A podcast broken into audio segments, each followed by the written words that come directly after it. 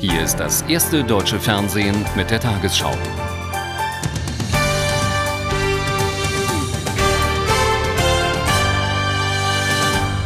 Guten Abend, meine Damen und Herren. Im Irak sind bei der blutigsten Anschlagsserie seit dem Sturz des Saddam-Regimes mehr als 140 Menschen getötet und Hunderte verletzt worden. Am höchsten schiitischen Feiertag detonierten die Sprengsätze nahezu zeitgleich vor heiligen Pilgerstätten in Kerbala und Bagdad. Bislang ist unklar, wer hinter den Anschlägen steckt. Vertreter von Schiiten und Sunniten vermuten, die Attentäter wollten die Konflikte zwischen den Volksgruppen anstacheln. Terror mit System. Inmitten der Pilgermassen zünden die Attentäter ihre Sprengsätze. Hunderttausende sind zum Höhepunkt des schiitischen Aschura-Festes auf den Straßen der heiligen Stadt Kerbala.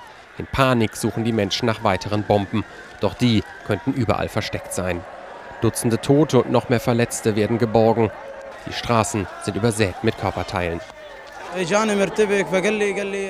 Ich habe eine Explosion gehört und sah dann eine gewaltige Flamme, erzählt dieser Mann und spricht dann von vielen Toten und Verletzten. Über die Urheber ist bislang wenig bekannt. Es ist die Rede von Selbstmordattentätern. Auch Angriffe mit Granatwerfern werden vermutet. Die Polizei nimmt zwei Männer fest, die angeblich weitere Angriffe mit Mörsergranaten vorbereiteten. Fast zeitgleich Explosionen auch in Bagdad vor dem Kasimia-Schrein einer heiligen Stätte inmitten eines schiitischen Stadtviertels. Hier soll eine Pilgergruppe mit Raketen beschossen worden sein. Auch im Hof der Moschee gab es Explosionen. Das Ziel der Täter ist es, Differenzen zwischen den verschiedenen religiösen Gruppen im Irak zu verursachen und damit einen Bürgerkrieg zu entfachen und der Sicherheit unseres Landes einen Schlag zu versetzen.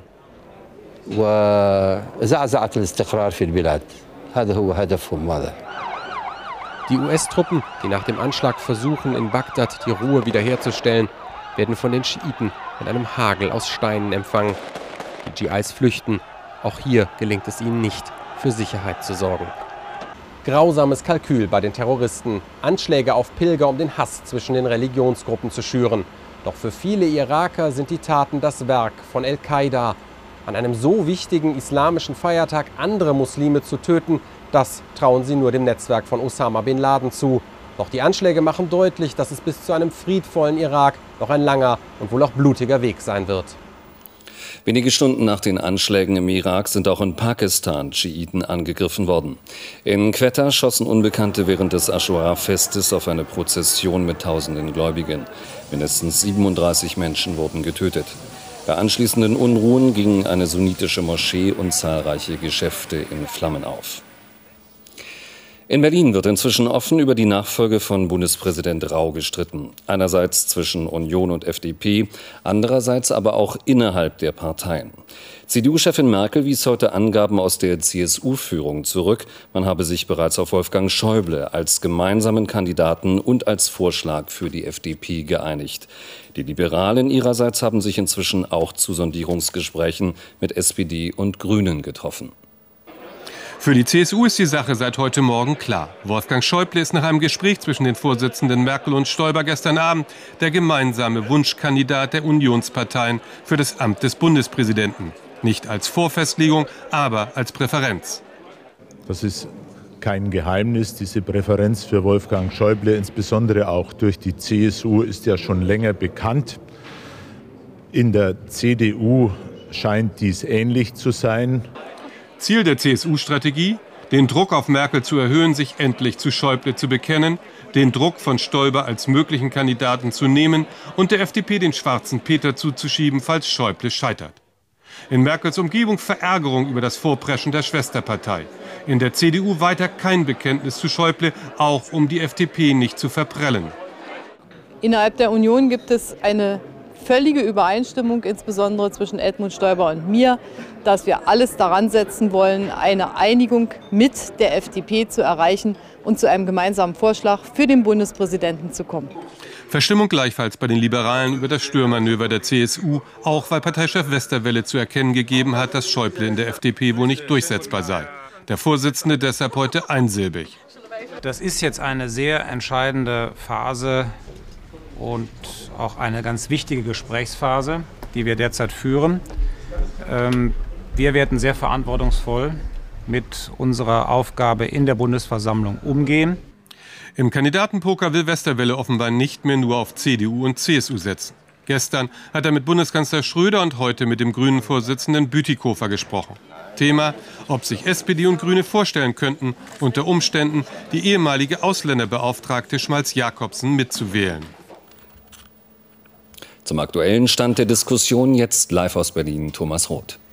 Was wir im Augenblick hier im AD Hauptstadtstudio in Berlin wissen, ist, dass heute Abend nach 21 Uhr die CDU-Vorsitzende Angela Merkel, der CSU-Vorsitzende Edmund Stoiber und der FDP-Vorsitzende Guido Westerwelle sich an einem bis jetzt unbekannten Ort in Berlin treffen wollen, um die den Tag über massiv aufgetretenen Differenzen dann auszuräumen. Ziel kann dann eigentlich nur sein, einen gemeinsamen Kandidaten zu finden, sich auf den zu einigen, denn so hoffen äh, viele der jeweiligen Parteien, nur das würde am Ende die Diskussion Diskussionen, die immer noch anhalten, auch wirklich beenden. Und es würde auch die Manöver überflüssig machen, die Guido Westerwelle vorgenommen hat, indem er sich mit dem Bundeskanzler im Bundeskanzleramt und mit dem grünen Vorsitzenden Bütikofer getroffen hat, um auszuloten, ob es zum Beispiel für Frau Schmalz-Jakobsen genügend rot-grüne Stimmen gäbe. Ob und wann die drei sich im Verlaufe des Abends einigen werden, ist im Moment noch völlig offen. Und damit zurück nach Hamburg. Bundesregierung und Gewerkschaften konnten ihre Differenzen über den Kurs in der Reformpolitik auch beim gestrigen Spitzentreffen nicht beilegen. Der Kanzler habe klargestellt, dass er an der Agenda 2010 festhalte, teilte sein Sprecher heute mit. Auch beim umstrittenen Thema Zumutbarkeitsregeln für Langzeitarbeitslose seien die Fronten unverändert, so DGB-Chef Sommer. Klar habe sich Schröder allerdings zur Ausbildungsplatzabgabe bekannt. Im neuen Finanzskandal bei der Bundesagentur für Arbeit gerät zunehmend auch der Chef der Agentur Weise unter Druck. Nach einem Bericht des Handelsblattes soll Weise seit August, spätestens aber seit September vergangenen Jahres von der drohenden Kostenexplosion bei der Online-Jobbörse gewusst haben. Das Blatt beruft sich auf interne Dokumente, bei denen die Gesamtkosten des Projekts auf mehr als 100 Millionen Euro beziffert wurden. Dies hätte schon damals fast einer Verdoppelung der vereinbarten Ausgaben entsprochen. In den USA fällt bis zum frühen Morgen die Vorentscheidung darüber, wer bei der Präsidentschaftswahl im November gegen Amtsinhaber Bush antritt. In gleich zehn Bundesstaaten finden am sogenannten Super Tuesday Vorwahlen der Demokratischen Partei statt. Stimmberechtigt sind 50 Millionen Wähler. Eindeutiger Favorit ist Senator Kerry. Offiziell nominiert wird der demokratische Präsidentschaftskandidat auf einem Parteitag Ende Juli. Hier in Kalifornien gibt es die meisten Delegierten zu holen, 606 der 1151, über die heute abgestimmt wird. Die Wahllokale haben erst seit wenigen Stunden geöffnet, aber die Umfragen sehen John Kerry vorn. Ich hoffe, Kerry schafft es, denn einer muss Bush schlagen. John Kerry gibt sich siegesgewiss. Schließlich hat er schon 18 von 20 Staaten gewonnen. Seine Attacken richten sich nicht gegen den Mitbewerber, sondern längst nur gegen einen, George Bush. Wenn Sie mir am 2. November helfen, werden wir nicht nur George Bush nach Texas zurückschicken, sondern wir werden dann stolz sagen können, Mission erfüllt. Zunächst muss Kerry jedoch die Vorwahl gewinnen. Für seinen Gegner, John Edwards, geht es heute vielleicht um alles. In Georgia rechnet er sich noch Chancen auf einen Gewinn aus, aber die Umfragen zeigen, dass er überall hinten liegt. In etwa neun Stunden, wenn auch in Kalifornien die Wahllokale schließen, werden 60 Prozent der Delegierten für den demokratischen Präsidentschaftskandidaten bestimmt sein. Rein rechnerisch könnte John Edwards zwar noch gewinnen, aber selbst in seiner eigenen Wahlmannschaft hält das kaum noch jemand für möglich. Falls er keinen der zehn Staaten erobert, die heute zur Wahl stehen, wird der Druck auf ihn wachsen, aus dem Rennen auszusteigen. Selbst die Wahlkampfstrategen von George Bush haben begonnen, sich auf den Favoriten einzuschießen. Und der heißt John Kerry.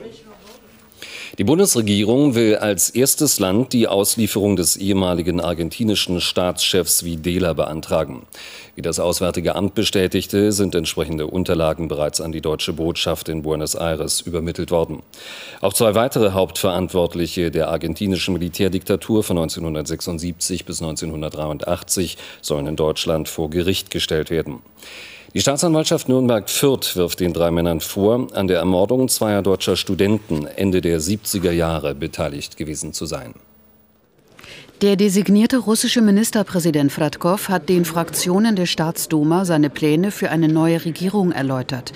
Er kündigte an, dass die Reform der Verwaltung und des Steuersystems an oberster Stelle stünden. Außerdem soll das Kabinett verkleinert werden. Der ehemalige EU-Gesandte war gestern überraschend von Präsident Putin als Regierungschef nominiert worden. Wegen der klaren Mehrheitsverhältnisse in der Duma gilt seine Wahl als sicher. Am zweiten Tag im Prozess gegen den mutmaßlichen Kindesmörder Dutroux und drei Komplizen hat die Staatsanwaltschaft die Anklageschrift verlesen. Dem Schwurgericht in Allons trug sie Einzelheiten der Vorwürfe gegen den vorbestraften Kinderschänder vor. Dutroux muss sich wegen dreifachen Mordes sowie der Entführung und Vergewaltigung von sechs Mädchen verantworten. Sein Verteidiger deutete an, Dutroux habe im Auftrag von Hintermännern und nicht als Einzeltäter gehandelt. Für sie war es am Morgen ein besonders schwerer Gang, die Eltern der Ermordeten an Marschall. Denn heute hatte der Staatsanwalt Michel Bourlet das Wort. In seiner Aktentasche die 74 Seiten dicke Anklageschrift. Im Gerichtssaal verlangt Belgiens bekanntester Häftling auch heute keine Fotos, keine Fernsehbilder. Während die Mitangeklagten dem Staatsanwalt regungslos zuhören, wirkt Dutroux fahrig, nervös, liest die Anklageschrift Seite für Seite mit. Darin geht es zunächst um den Tod der beiden Achtjährigen Julie und Melissa. Sie wurden gefangen gehalten und vergewaltigt in diesem Kellerverlies, bis sie schließlich verhungerten und verdursteten. Anne und Evje wurden ebenfalls tot aufgefunden, an den Händen gefesselt, nackt. Nach drei Stunden Anklage ist es sehr still im Saal. Es war widerlich. Die Eltern selbst mochten sich nicht äußern. Es war sehr hart für sie und es wird noch schlimmer für sie werden, wenn Dutroux sich erst selbst äußert. Für die Verteidigung ist Dutroux bereits vorverurteilt, aber ich weiß, das sind sehr, sehr schwere Anschuldigungen und ich denke, Marc Dutroux wird sich morgen dazu einlassen. Seine Strategie, er sei kein Einzeltäter, sondern Teil eines kriminellen Netzwerkes, doch dafür gibt es bislang keine Beweise. Die spannende Frage heute Abend, hat Dutroux neue Namen und Fakten? Nach zwei kurzfristig abgesagten Versuchen in der vergangenen Woche ist die europäische Kometensonde Rosetta am Morgen planmäßig von der Trägerrakete Ariane 5 im Weltraum ausgesetzt worden. Die Rakete startete rund zwei Stunden zuvor im Raumfahrtzentrum Kourou in Französisch-Guayana. Rosetta befindet sich nun auf ihrer voraussichtlich zehnjährigen Reise zum Kometen Churyumov-Gerasimenko. Aufatmen in Kourou, geglückter Start und Abkopplung der Weltraumsonde Rosetta. Pünktlich um 8.17 Uhr heute Morgen hob die Trägerrakete Ariane 5 ab. Im Gepäck die ESA-Sonde, die im Jahr 2014 auf einem Kometen landen soll. Auch im Kontrollraum in Darmstadt sind die Wissenschaftler nach zwei verschobenen Starts erleichtert meine, wenn das so weitergegangen wäre, dann kommt man ja um seinen Schlaf. Also wir haben jetzt zwar noch zehn Jahre Reise vor uns, aber ich glaube, eine der kritischsten Sachen überhaupt, nämlich die Anfangsphase vom Start, ist überstanden und ich bin sehr erleichtert und glücklich. Rund 5 Milliarden Kilometer wird Rosetta insgesamt zurücklegen. Nach der Abkopplung vom Orbiter krallt sich das Landegerät mit Hilfe einer Harpune auf dem Kometen fest. Auf dem Weg zur Sonne soll dann auch der Kometenschweif untersucht werden. Es wird ja immer wieder mal behauptet, das Leben käme von einem Kometen. Das ist sicher übertrieben. Aber die Bausteine für Leben, die sind anscheinend im Kometenmaterial enthalten. Und das ist aus meiner Sicht was sehr Spannendes. Über zehn Jahre wird die Reise von Rosetta dauern, der Entstehung unseres Sonnensystems auf der Spur. Auf dem Mars gab es tatsächlich einmal große Mengen Wasser. Den Beweis erbrachte einer der beiden Mars-Roboter. Das teilte vor wenigen Minuten die NASA auf einer Pressekonferenz in Washington mit. Danach ist der Roboter auf Sedimente gestoßen, die eindeutig in stehenden Gewässern gebildet wurden. Die NASA-Wissenschaftler sprachen von einem großen Durchbruch. Und nun die Wettervorhersage für morgen, Mittwoch, den 3. März. Die Wolken über Deutschland werden von zwei Hochs in die Zange genommen. Während sich im Westen und Nordosten morgen trockene Luft durchsetzt, sorgen feuchte Luftmassen dazwischen noch für Regen und Schnee. In der Nacht lockert die Wolkendecke nur selten auf. In der Nordhälfte fällt etwas Nieselregen, in der Südhälfte kann es leicht schneien. Am Tag zieht sich der Schneefall in den Südosten zurück, zwischen Nordsee und Main fällt ab und zu Regen. Am freundlichsten wird es im Nordosten, aber auch im äußersten Westen zeigt sich hier und dort die Sonne. Dazu weht ein schwacher bis mäßiger Wind aus West bis Nordwest, in Böen frischt er auf. Die Nachttemperaturen liegen zwischen plus 2 Grad in Niedersachsen und minus 6 Grad im Allgäu. Am Tag an den Alpen und der Odermündung plus 1 Grad, sonst 2 bis 6, an Rhein und Mosel bis 8 Grad. Am Donnerstag scheint im Norden und Osten die Sonne, im Westen und Süden überwiegen Wolken, später setzt Regen ein. Am Freitag im Süden und Westen mal Regen, mal Schnee, im Osten bleibt's freundlich. Am Samstag scheint nach Nebelauflösung häufig die Sonne.